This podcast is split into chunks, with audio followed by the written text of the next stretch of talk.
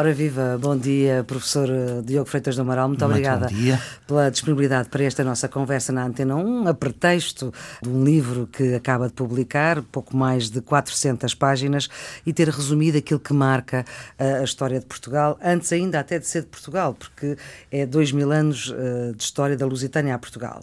Avisa que não traz factos novos, mas eventualmente relações diferentes entre os factos que já são conhecidos. E também avisa que Portugal Portugal é um dos poucos países que contribuíram para a história da humanidade. O que eu lhe pergunto, Sr. Professor, houve assim tão poucos países a contribuir para a história da humanidade, para Portugal ser um dos acho que, que elege? Olha, comecemos pelos que hoje são maiores. Sim. Os Estados Unidos da América só têm 200 anos de vida.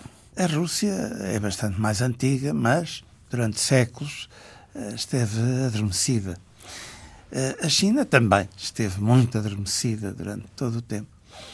A Índia eh, teve uma civilização muito rica e muito interessante, que aliás atraiu os portugueses uh, no Renascimento, mas pouco saiu para fora dos seus limites. Verdadeiramente, quem, partindo do, do seu território, conseguiu espalhar a sua influência, a sua capacidade de observação e de investigação, a sua língua, foram só meia dúzia de países. Portugal, Espanha, Inglaterra, França e Holanda. Não vejo mais nenhum. Bom, a França e a Inglaterra são grandes, Sim. são muito grandes, têm muitos meios. A Espanha também foi sempre quatro ou cinco vezes maior que nós. Dos pequenos ficamos nós e a Holanda. E nós descobrimos muito mais mundo do que a Holanda. E ainda hoje temos lá eh, sinais visíveis da nossa presença e da nossa cultura e da nossa religião e da nossa língua que a Holanda não deixou. Temos nos sítios por onde passamos. É, foram poucos os países que de facto abriram a visão global da humanidade. Até há quem diga que os nossos descobrimentos foram a primeira a globalização, não é? Bom, e deles todos nós fomos os mais pequenos. E se comparar o tamanho do país quando se expandiu. Tínhamos que em... um milhão de habitantes, não era? Sim, à volta de um milhão, depois um hum. milhão e meio.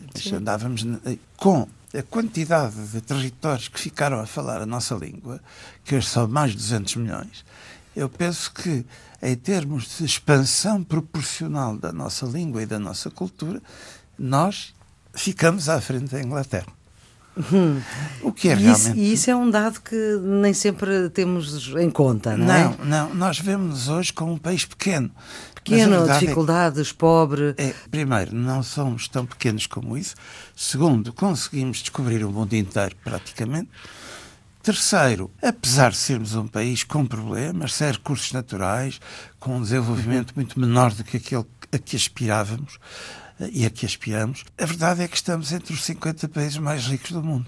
Em 200 países, Portugal está entre o 40 e o 50. Estamos no primeiro quarto. Na primeira quarta parte, nos primeiros 25%. E tudo isso uh, nos deve levar, penso eu, a olhar para Portugal de outra maneira. E foi por isso que o seu professor resolveu fazer, uh, e até indo antes de Portugal, porque Exatamente. os tais nove séculos. Constantemente em campanhas eleitorais, em conferências, em viagens ao estrangeiro, conversando com ministros dos estrangeiros de outros países.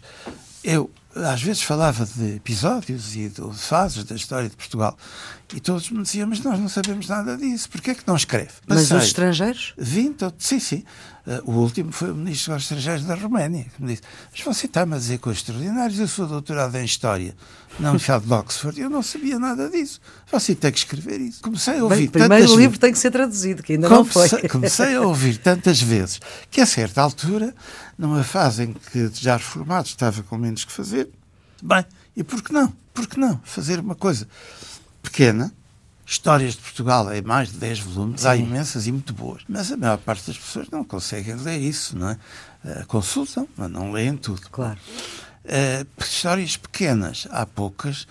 Uh, simples e claras, ainda há menos. E, portanto, eu achei que podia prestar um serviço ao país. E aqui evitou ser polémico e, uh, quando diz que não traz factos novos, ou Sim. seja, que relaciona uh, factos que já Sim. são conhecidos, Sim. E, mas eventualmente de outra maneira. Aí não é por uma questão de ser ou não ser polémico. Aí é porque eu, de facto, não sou um investigador histórico. Uhum. Não fui para a Torre do Tombo, não andei à procura de novos documentos, etc. Servi-me do material que já existe. Que existe e que é muito e que é bom investigado por historiadores profissionais e quis apresentar um novo olhar sobre alguns aspectos. Por outro lado, eu tive a preocupação de ser o mais objetivo possível, mas a, a, objetividade total não existe. E, portanto, há coisas em que eu sou mesmo polémico. Por exemplo, quando eu acuso o Marquês de Pombal de ter começado como um excelente governante e depois de ter se transformado num ditador cruel, eu sei que estou a ser subjetivo e sei que há pessoas que não concordam, mas é a minha opinião. Mas não, não, não está sozinho nessa opinião. Sozinho, não estou sozinho. Hum. Eu também não fujo a dar a minha opinião. Eu distingo entre contar os factos tal uhum. como se julga que eles aconteceram e depois dar a minha opinião. Exemplo, Ceuta. Eu conto o que foi a preparação 1415. Ceuta, é porque é que se foi, como é que se foi, como é que se passou, como é que se controlou, como é que se ganhou. Bom, e depois pergunto, valeu a pena? Era esse o caminho que nós devíamos ter seguido? E não me furto a responder que, sob determinados aspectos, foi bom, sob outros não foi.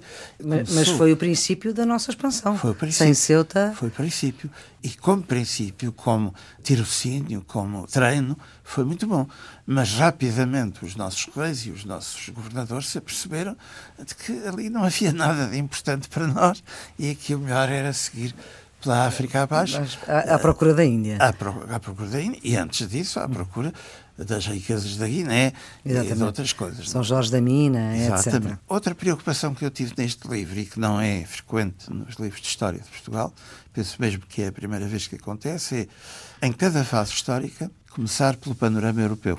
Ou seja, dar contexto. É, o que é que estava a passar no resto do mundo? Porque nós, nós fomos sempre um país da Europa Ocidental e muito mais influenciado pela França e pela Inglaterra do que pela Espanha. A maior parte dos nossos historiadores têm tendência a ir comparando o que se passava em Portugal e Espanha, o que é interessante.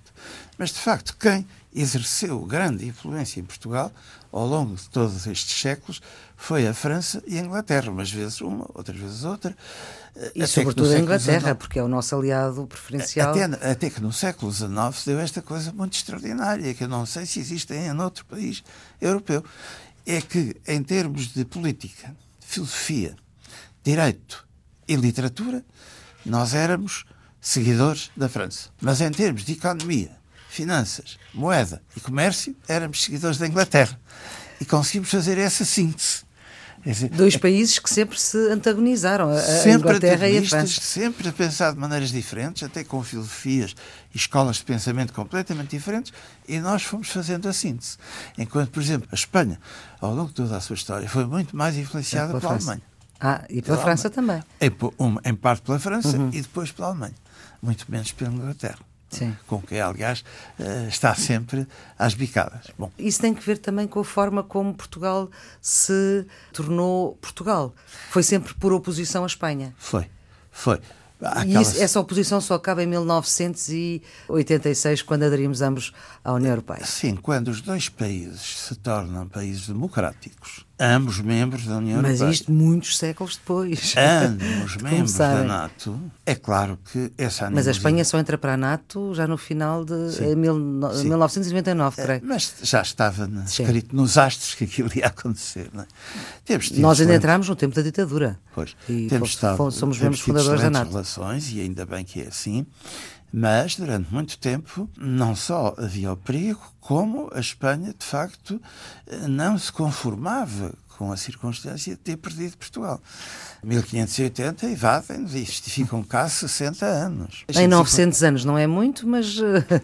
ah, mas para quem cá esteve nessa altura, é bastante, claro. bastante, não é? Bom, São duas gerações, pelo menos. Contra todas as promessas, começaram a aumentar os nossos impostos, perdemos a maior parte das nossas colónias, sobretudo no Oriente, e, portanto, quer dizer, eh, foi de facto um período mau. Curiosamente, em 1640 uh, ao mesmo tempo que Portugal se revolta e ganha, uhum. a Catalunha revolta-se ah, e perde. Exatamente, exatamente. Já, Por isso é que o Richelieu diz ao, ao, ao rei dele que uh, Portugal foi uma Catalunha que conseguiu que conseguiu afirmar-se. Quer dizer, se calhar se Portugal fosse à época uma Catalunha, Sim. não seria hoje Portugal. Mas bom, já, já lá iremos à Catalunha. Mas uh, queria perguntar-lhe: o senhor, o professor Freitas do Amaral, é um dos pais da democracia portuguesa, Sim. fundou e liderou o CDS, foi vice-primeiro-ministro, foi ministro da Defesa e dos Negócios Estrangeiros duas vezes, a última já no século XXI, hum. além da vida académica que tem como professor e além da obra publicada, porque este está, está longe de ser o primeiro livro que publica, tem memórias uh, também publicadas, isto do ponto de vista político. Uma pequena interrupção? Pode, claro. Desde que eu saí do governo em 2006 e me reformei, quer da política, quer, quer da universidade. universidade. Até hoje passaram 11 anos. Sabe quantos livros eu publiquei nestes 11 anos? 17. Este é o 17. Mais de 7 mil páginas. Não tenho portanto, estado parado. Dá, portanto, dá muito mais do que um livro por, por ano. É. é dá um quase dois. Mais, dá quase pouco. dois. Dá, dá um e qualquer coisa. Mas o que eu lhe perguntava é que linhas de força da história de Portugal nos podem ser úteis hoje? Olha, eu acho que isso é uma questão muito interessante. Uh, vamos lá ver. Eu acho que a primeira grande linha de força é a vontade de sermos independentes. Tivemos sempre essa vontade, tivemos sempre esse gosto. Uh, lutámos por isso. Tivemos a sorte de ganhar a maior parte dos combates que travamos, quer com Leão, quer com Castela, quer com o Napoleão. Fomos o primeiro país da Europa que derrotou Napoleão. Até ali eram só vitórias. Depois de nós foram só derrotas. E já agora aqui um parênteses, é interessante porque a RTP1 passou há pouco tempo Sim. uma série sobre Napoleão, baseado na história de Max Galou, e Portugal não existe. É. Não existiu ali. As invasões napoleónicas, as três, 1807, 1808 e 1810, não existiram ali. É. Foi diretamente para a Rússia. A maior parte dos é autores franceses não se referem porque, de facto, nós derrotámos por três vezes os melhores generais. Sim, mas um historiador como Max Galou é, é. é estranho que não esteja, é. se calhar está no livro, mas não está na série. Ou é lamentável. Ah, mas, eh, mas acontece muitas vezes, não é? Hum. Bom, a verdade é que isso aconteceu, pronto, e fomos os primeiros. A Espanha também derrotou Napoleão, mas uns anos mais tarde. Sim. E depois foi a Rússia, e depois, depois foi, tudo sim. o resto. Bem, portanto, mas uma consciência clara, que aparece justamente a propósito da Ceuta, de que nós éramos demasiado pequenos e demasiado pobres. Não temos recursos naturais, uhum. não temos ouro, não temos diamantes, não temos hoje em dia também não temos petróleo, então, uh, de que se continuássemos só aquele retângulozinho, este retângulozinho, este retângulozinho perante a Espanha, que uh, mais dia menos dia podíamos ser atrocidades. E então há aquela frase que eu considero notável e que acho que é uma das frases que devia estar na primeira página de qualquer história de Portugal, e no frontispício de qualquer departamento de história de uma universidade. E se a calhar frase, nos gabinetes ministeriais é, também, não? E se calhar. Que é do Gomes e Anos de Zurara, Sim. que foi o cronista da corte que sucedeu ao Fernão Lopes, que tinha sido o primeiro, e em que ele, justificando a ida ao Ceuta, diz: porque nós, Portugal, de um lado nos cerca ao mar e do outro temos muro com castela. Muro? Muro uhum. com castela. Ou seja, estamos encurralados. E como não podemos deitar abaixo esse muro nem temos forças para estar a vida inteira, pelos séculos fora, a derrotar Castelo. Um dia destes somos derrotados. É? Então temos que usar o mar para nos expandirmos. E isso é, é-nos útil hoje, essa ideia? Eu acho que sim. Foi-nos muito útil. Daí Ceuta, daí Açores e Madeira, depois Costa da África, Brasil, eh, Índia. Nós fomos alargando aquilo que eu chamo o nosso espaço de garantia e de segurança, quer dizer, éramos muito mais do que aquilo que estava aqui neste pequeno retângulo. Há pessoas que se interrogam sobre se depois da descolonização, feita em 1975, e que era inevitável, a França descolonizou, a Inglaterra descolonizou. Sim, não era. Nós não íamos ser capazes contra o movimento, que estranhamente nessa altura tinha o apoio simultâneo dos Estados Unidos e da Rússia ou da União Soviética, portanto, enfim, uhum. não íamos conseguir. Mas nem uh, fazia sentido conseguir. Não, uh, ou faria sentido? Não, vamos lá ver, se as circunstâncias internacionais fossem outras e se nós tivéssemos tempo para promover o acesso gradual uh, das massas desses países à educação, à cultura, aos conhecimentos necessários para governar um país, nós podíamos ter preparado isso, como nos chegou a ser proposto pela América, e em 10, 20, 30 anos podíamos ter conseguido uma independência mais natural. Bom, mas como a política de Lisboa, definida pelo Dr. Salazar, era um não absoluto a qualquer evolução nesse sentido, bem, do outro lado, a única saída era a guerra e, e acabámos por perdê-la. Portanto, uh, sem colónias. Será que não ficamos outra vez entre o mar e o muro de Castela? Eu acho que nestes últimos 40 anos, é? apesar de tudo o que se disse de mal da, colonização, das colónias, etc., etc., uh, Portugal, uh, talvez inconscientemente, não sei, voltou a criar um espaço de garantia e segurança fora do seu território continental e das ilhas dos Açores da Madeira. Foi a criação da CPLP, com sede uhum. em Lisboa, o que eu considero um, um, um grande êxito diplomático. Foi a abertura ao mar, foi a reorientação das nossas exportações para a América Latina, para a África, para a Ásia, quando tradicionalmente eram só, só para a Europa e para a América. Foi o acolhimento do investimento estrangeiro de países que normalmente não investiam em Portugal, como a América e a China. Foi toda esta aposta no mar e nas políticas do mar. Isso foi um, uma inversão da política externa portuguesa foi. que se foi dando devagarinho. Foi, sem dúvida. Mas para e... quê? Para irmos buscar o tal espaço exterior ao continente de que precisamos para não sermos só este pequeno retângulo. Foi e para a... não dependermos só de um aliado, digamos assim, neste caso Bruxelas. Exatamente. No fundo, foi uma nova forma, adaptada às circunstâncias atuais, de prosseguir aquele grande conceito estratégico que era Portugal precisa de aliados e precisa de mais espaço de segurança, onde haja mais pessoas a querer-nos bem, onde haja mais comércio, onde haja hum. mais investimento, onde haja. E nós precisamos desse espaço diversificado. Senão... Nós precisamos. É uhum. por isso que eu acho que alguns governos apostam menos, mas eu acho que todos os governos deviam apostar muito na CPLP e na internacionalização da língua portuguesa, fazer da língua portuguesa uma língua oficial da ONU e amanhã da União Europeia também, embora isso custe algum dinheiro, porque nós precisamos, quase como respirar para viver, nós precisamos de estar presentes nos vários cantos do mundo, precisamos de uh, nos alargar, precisamos com que as nossas políticas atuais reproduzam em novos moldes uhum. aquilo que foi a nossa história a partir de Ceuta. Ao longo da sua longa experiência política, sentiu que nós temos governantes que dominam mal a história de Portugal e daí algumas decisões menos sustentadas, digamos assim? Bem, uh, eu não, nunca perguntei a cada um Sim. o que é que sabia. Sim, mas depois com, uh, tivemos alguns que é? sabiam é? tudo. Posso citar Mário Soares, posso citar Sá Carneiro, posso citar uh, Maria de Lourdes Pintacil, de quem eu discordei muito politicamente, uhum. mas que era uma pessoa muito, muito culta. Bom, outros porventura saberiam menos. E talvez um livro como este, não muito grande, escrito de uma forma simples talvez e clara, seja, mais seja útil. Vai oferecer a alguém em particular? Ah, sim, sim, já tenho estado a oferecer.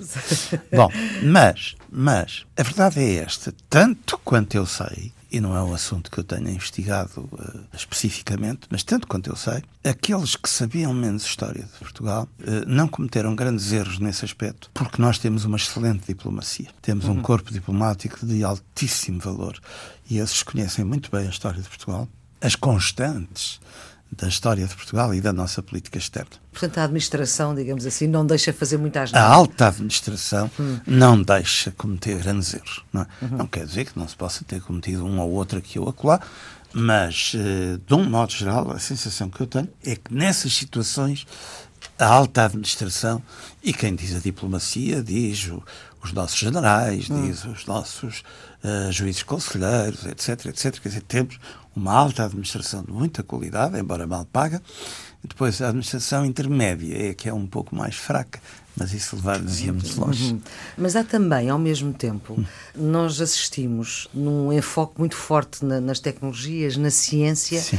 e não tanto nas humanidades. E, portanto, a história, a disciplina da história, uhum. vai ficando um pouco para trás. Ou, ou pensa que não? Eu acho que há esse perigo neste momento a história verdadeiramente só é estudada nos cursos de história uhum. E nos cursos de direito.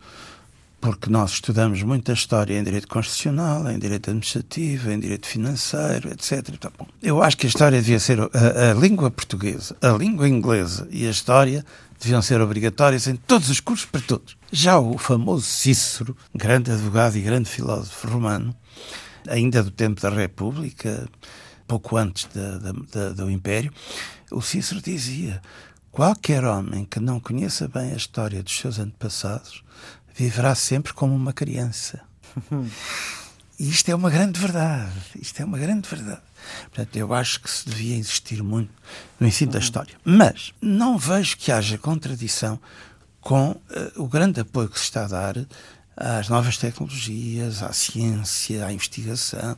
O que é que fez o, o infante Dom Henrique na chamada Escola de Sagres? O que é que ele fez? Chamou para Portugal os melhores sábios, os melhores geógrafos, os melhores cosmógrafos, os melhores navegadores.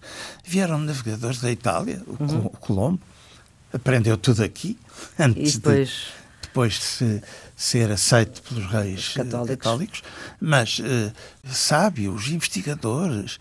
Foi uma grande aposta também na investigação, nas ciências que estavam a ter um grande desenvolvimento, dada a época do Renascimento, e foi através disso que nós nos tornámos uhum. grandes. Uhum. Eu, portanto, eu acho que esta aposta está certa e não contraria as lições da nossa uhum. história. Sr. Professor, falámos há pouco da Catalunha. Vemos que o valor da independência foi determinante para Portugal ter chegado até aqui.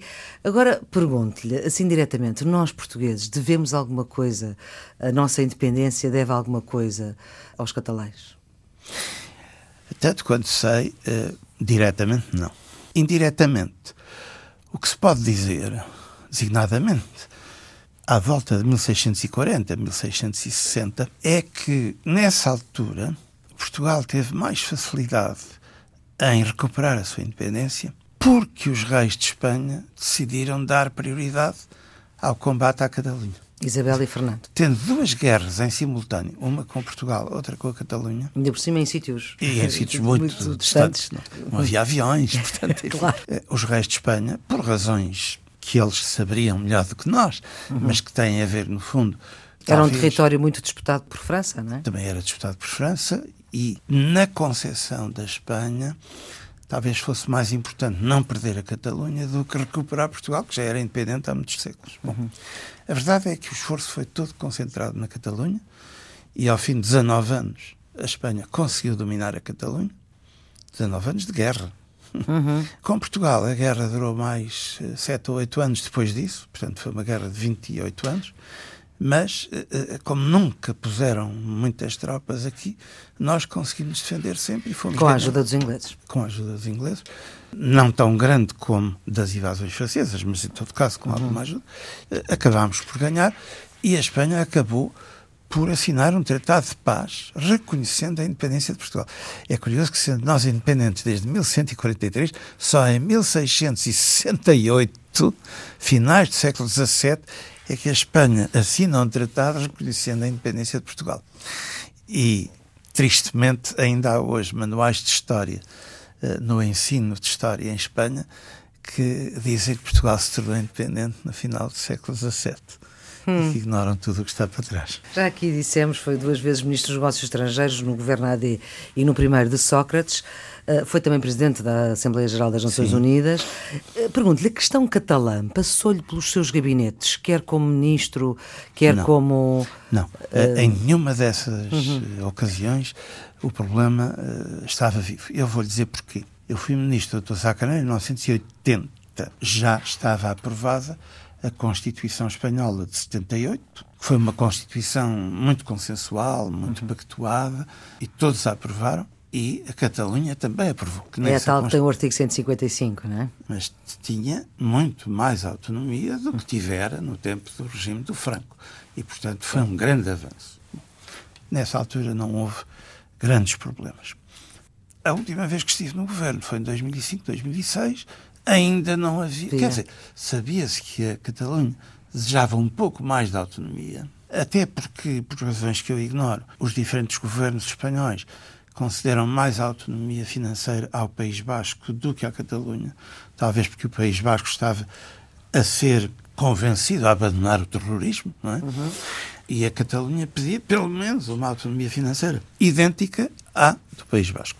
E eu acho que os governos de Madrid uh, cometeram um erro histórico, que foi não ter atendido essas reivindicações enquanto eram só essas, enquanto ainda não se falava de independência. E agora, acha que o Estado português está a honrar o seu passado na forma como está a tratar a questão catalã? Não, eu acho que sim, porque, repare, a nossa independência foi há quase 900 anos, num contexto em que os cinco reinos da Península Ibérica lutavam pela sua independência. Sim. Nós conseguimos. Os outros não conseguiram, mas todos lutavam. E Castela conseguiu rapidamente incorporar Leão, incorporar uhum. a Galiza, mais tarde incorporou Granada e, com os reis católicos, fez-se a integração da com a Catalunha.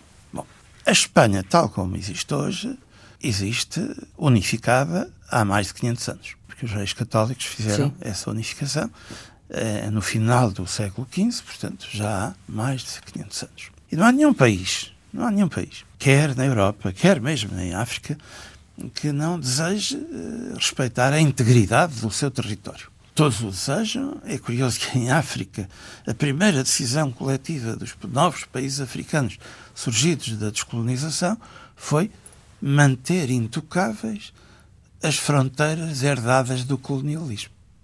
Uhum. Parece um contrassenso, então não vamos fazer tudo diferente. Não. Nas fronteiras, vamos, não tocamos nas fronteiras, porque senão, como há tribos e há coisas uhum. de um uhum. lado e do outro, então nós desfazemos-nos todos. Bom, e ainda hoje não há uma única alteração de fronteiras em relação ao que era há 50 ou 60 anos. Bom, na Europa é a mesma coisa. A nossa Constituição tem uma disposição muito parecida com a do artigo 155 para o caso de, nos Açores ou na Madeira, haver uma uhum. violação da Constituição. Sim, mas também tem o direito à autodeterminação dos povos. Tem, mas que não aplica aos Açores e à Madeira, onde não havia nenhum povo uh, autóctone, só foram para lá uhum. pessoas idas. Sim, mas eu aqui estava a falar em relação à questão catalã. Já vamos à Catalunha. Uhum. Uh, Fala-se muito no artigo 155, que para algumas pessoas parece ser uma coisa um pouco estranha.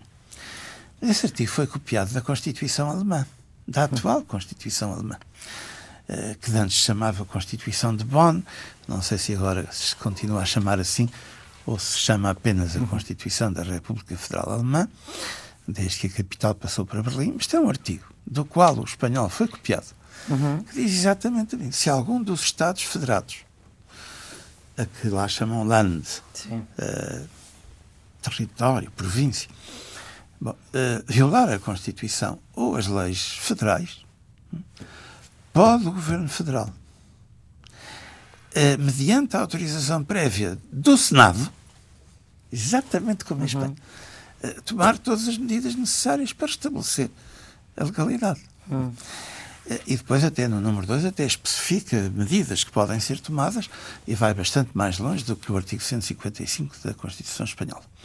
Bom, portanto, isto não tem nada de extraordinário.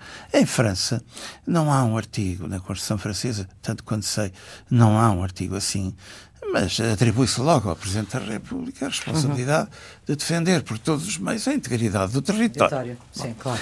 Portanto, no fundo, uh, do que é que se trata? Trata-se, são territórios que se definiram há muitos séculos, é?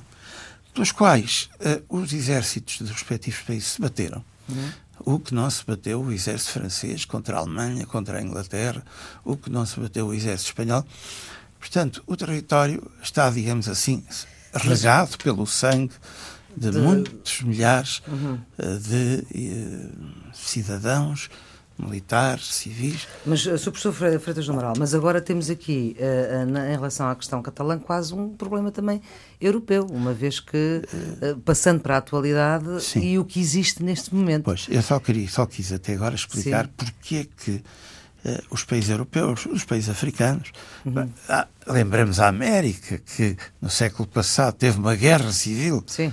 muito mortal, só porque alguns Estados queriam sair e os outros não deixaram. Uh, portanto, a chamada secessão ou separação não foi consentida. Guerra da secessão, uh, E, portanto, há um sentimento nacional muito forte nesse sentido. Bem, como é que se resolve o problema da Catalunha? Não é fácil. já podia ter sido resolvido. Porque oito dias antes do referendo de outubro, uhum. dia 1 de outubro, é, pois, uma semana antes, o Ministro das Finanças eh, foi à televisão ler uma declaração em nome do governo, eh, dirigindo-se aos dirigentes catalães.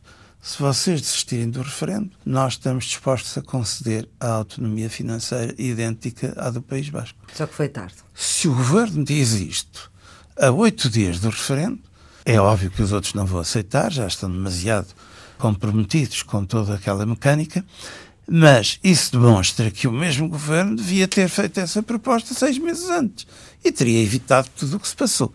Não fez, e eu esse acho que foi um erro muito grande do governo Rajoy, como porventura houve erros do Zapatero Sim. e de outros antes em não terem percebido que precisavam de dar mais qualquer coisa. Neste momento estamos numa situação muito difícil, como é evidente, porque, por um lado, o Governo Central não pode deixar, ao abrigo do artigo 155 e de outros, lutar para restabelecer a situação legal.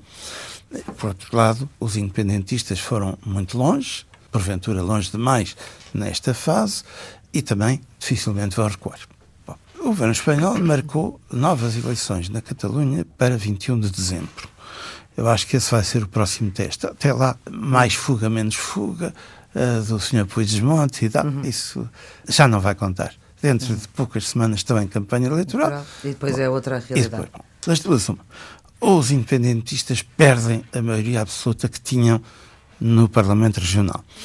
E aí hum, pode haver um governo de coligação ou um governo minoritário dos partidos constitucionalistas e, portanto, a questão tenderá a acalmar. Uhum. Embora vão todos exigir, evidentemente, o tal alargamento da autonomia financeira e, porventura, de outras autonomias, ou os partidos independentistas voltam a ganhar e têm a maioria absoluta. E aí, e aí eu acho que não há legitimidade política, embora houvesse viabilidade constitucional, mas não há legitimidade política para voltar a aplicar o artigo 155. Quer dizer, isto não pode ser eleições, depois uh, chicote, depois eleições, depois chicote, não pode E ser. o resultado seria, sendo assim? Sendo assim, acreditando eu que eles não aceitariam a ideia de agora vamos governar a Catalunha dentro dos limites da Constituição, acho que continuariam a querer tirar efeitos da Declaração de Independência. Eu acho que só vejo aí uma saída, pode haver outras, mas eu neste momento só vejo uma saída, que é o Partido Popular, o Partido Socialista Espanhol e os Cidadanos, que são os três partidos constitucionais, uhum. porem-se de acordo em eh, convocar eleições gerais em toda a Espanha, nas quais o problema da Catalunha seja discutido. E depois ver o que é que daí resulta. Provavelmente, provavelmente, a única solução de compromisso que eu acho que pode trazer a paz durante uns anos ou uma hum. ou duas décadas à Espanha é a adoção de um modelo federal. A Espanha passar a ser um Estado federal, como é a Alemanha, Sim. como é a Áustria, como é a Suíça, como são quase todos os países da América do Sul, como são os Estados Unidos e o Canadá, passar a ser um país federal, não é que isso permitisse atribuir muito mais autonomia à Catalunha do que aquela que ela já tem, que é enorme. Permitiria mais autonomia financeira, porventura uhum. mais duas ou três coisas. Mas era, digamos, uma solução que podia salvar a face de uns e de outros. É? Uhum.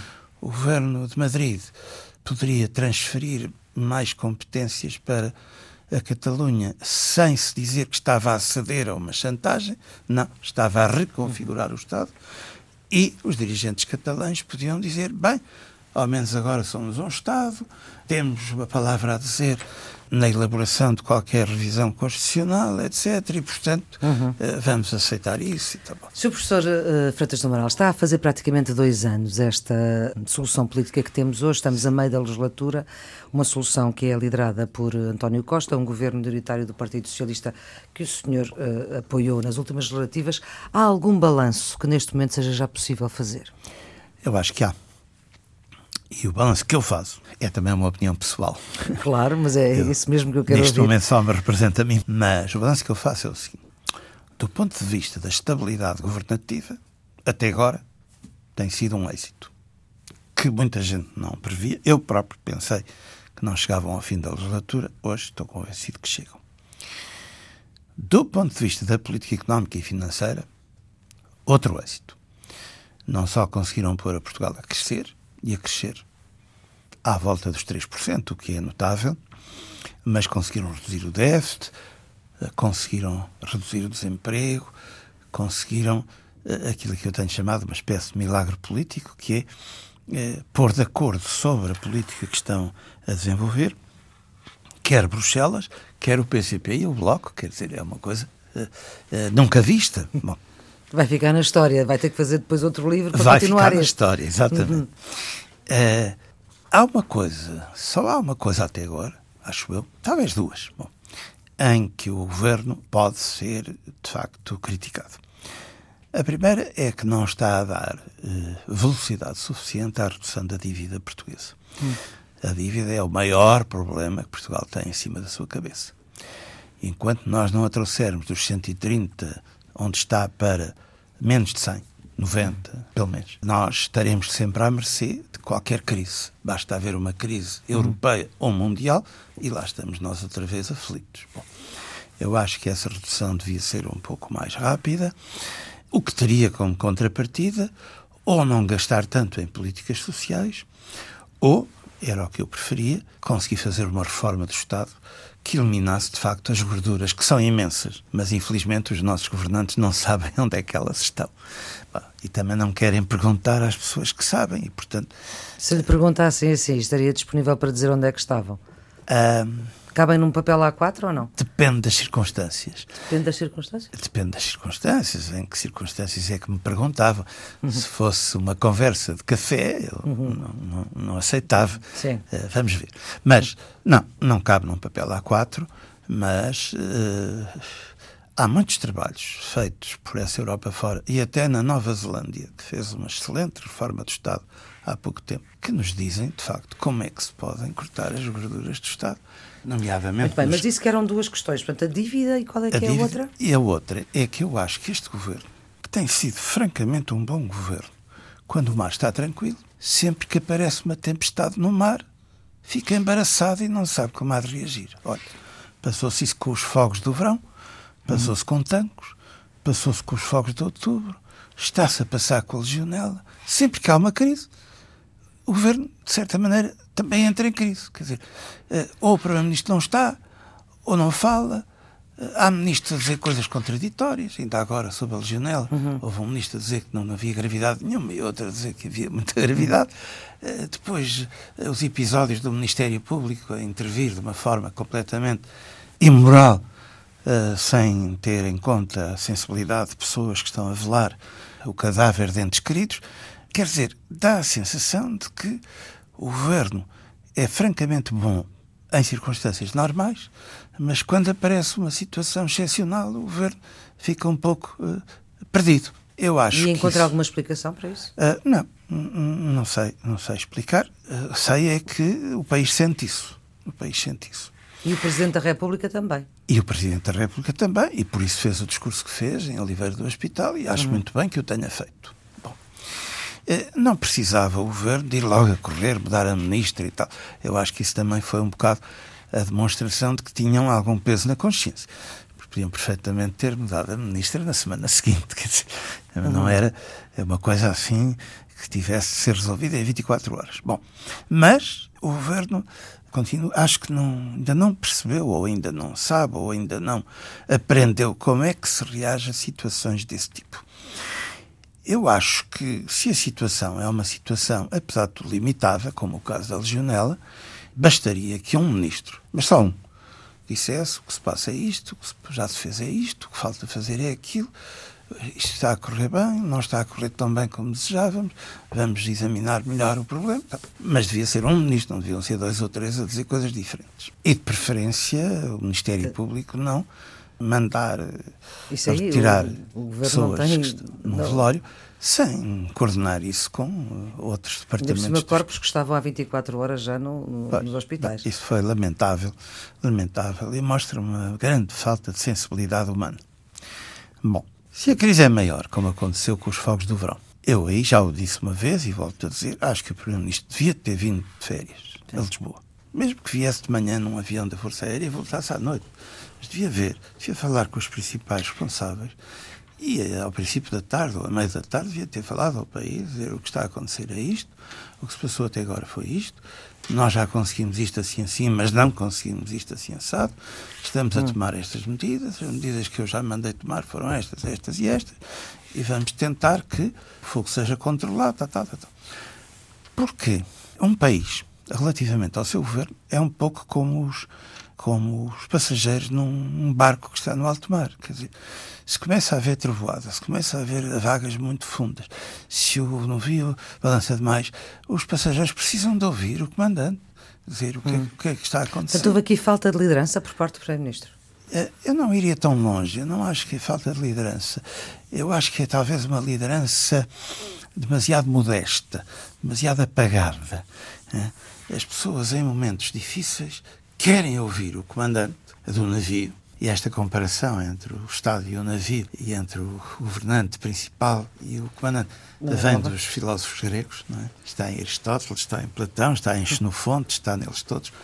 Bom, eu acho que as pessoas precisam de ouvir o responsável máximo dizer: olha, não temos nada a esconder, o que está a passar é isto, é grave, não é grave, já tomamos mais medidas, eh, eh, vamos tomar medidas para evitar que isto se repita, ou não podemos evitar que se repita, mas eh, de outras vezes atuaremos melhor, etc. Tem que haver uma comunicação pessoal direta. Como dizia muitas vezes o presidente Giscard d'Estaing, nas democracias com comunicação social intensa como hoje em dia, não basta que o Estado exerça autoridade, tem que exercer uma autoridade explicativa, hum. informativa. Eu acho que o que tem faltado muito a este governo é a, a informação, uma política de informação dizer exatamente o que é que se deve dizer uhum. e ter a noção de que quando há qualquer coisa de extraordinário é preciso falar com as pessoas, é preciso mantê-las. Mas não é só um problema de comunicação. Não. Também há uma grande falta de coordenação entre ministérios e às vezes dentro do mesmo Ministério, entre serviços. Nós vimos nos fogos do verão vários serviços do Ministério da Administração Interna uhum. a, a, a, emitir comunicados para os jornais, a acusar os outros de terem culpas uhum. e a dizer que bem, isto é completamente impensável. Uhum. Agora deixa-me perguntar, professor Freitas do Amaral, em relação à relação institucional Sim. Presidência da República uh, Governo, pensa que a crise institucional, como lhe chamou Sim. o Presidente, está ultrapassada? Eu penso que sim. Talvez nem tenha havido bem uma crise. Houve um momento em que o Presidente julgou que devia dizer um certo número de coisas e eu acho que fez bem. E o Governo uh, também julgou que devia dizer um certo número de coisas. O Governo uh, tomou as medidas que hum. estavam a ser preparadas e na data em que tinham sido anunciadas. Portanto, cada um fez a sua obrigação. O Presidente sentiu que tinha a necessidade de falar e, a meu ver, tinha e falou. O Governo tinha que tomar medidas, tomou. Eh, depois houve um porta-voz anónimo que disse que o governo tinha ficado chocado. Bom, mas a verdade é que foi anónimo. Hum. Não houve uma acusação eh, frontal e Sim. pública eh, de alguém, de um dirigente do partido, ao Presidente da República. Bem, houve depois algumas trocas de, de pequenas de pequenos comentários, mas a verdade é que, por exemplo, no caso da Legionela, já apareceu outra vez o Presidente da República a apoiar uh, as decisões iniciais do Ministro da Saúde. Portanto, eu não creio que isto tenha sido uma crise, ou se foi, foi uma crise momentânea que uhum, se resolveu por si. Não creio que, há, que se tenha aberto um novo ciclo político, acho que não. Não, eu, nem não. com as autárquicas, nem com não. o que aconteceu. As autárquicas reforçaram a legitimidade do PS como principal força política da esquerda. Hum. E, portanto, reforçaram de alguma forma a atual solução governativa. E a crise aberta eh, na liderança do PSD não, não, Bem, não corresponderá era, foi, foi, a um novo ciclo Se político? o PS estivesse no governo, teria sido uma crise hum. política nacional. Como está na oposição, foi normal. O doutor hum. Passos Coelho podia ter saído ou quando não conseguiu formar governo, há dois anos, ou agora, em que as autárquicas deram um resultado francamente mau para o PSD. Penso que ele fez bem. Uh, talvez tenha renunciado a alguns projetos, a alguns sonhos, mas acho que o país e o PSD lhe devem agradecer, porque acho que ele fez bem, nesta altura, a retirar-se. Voltará um dia ou não, não sei fazer previsões sabemos, é? desse tipo, mas acho que fez bem e acho que o país uh, lhe deve uh, serviços importantes que prestou. Eu fui muito crítico do facto de ele ter querido aproveitar a crise para ir além da Troika. Fui sempre crítico disso. Uhum. Mas, na medida em que cumpriu os objetivos da Troika e em que tirou Portugal do fundo do poço, eu acho que Portugal lhe deve uh, relevantes serviços. Também fica na história. Pelo menos, e vamos voltar à história, porque estamos já Sim, a terminar a nossa conversa. Uh, Pergunta se o facto de lançar o seu livro no preciso dia em que uh, um livro sobre história, da história à, atuali à, atualidade, enfim, não é bem Sim. à atualidade, mas que uh, São dois mil, anos. dois mil anos de história de Portugal e, portanto, tem muito por onde pegar. Mas se o facto de ser precisamente 25 anos depois de ter deixado o partido que ajudou a fundar é coincidência? É uma mera coincidência, devo dizer que não tinha consciência disso, estou agora a ouvir isso pela primeira vez.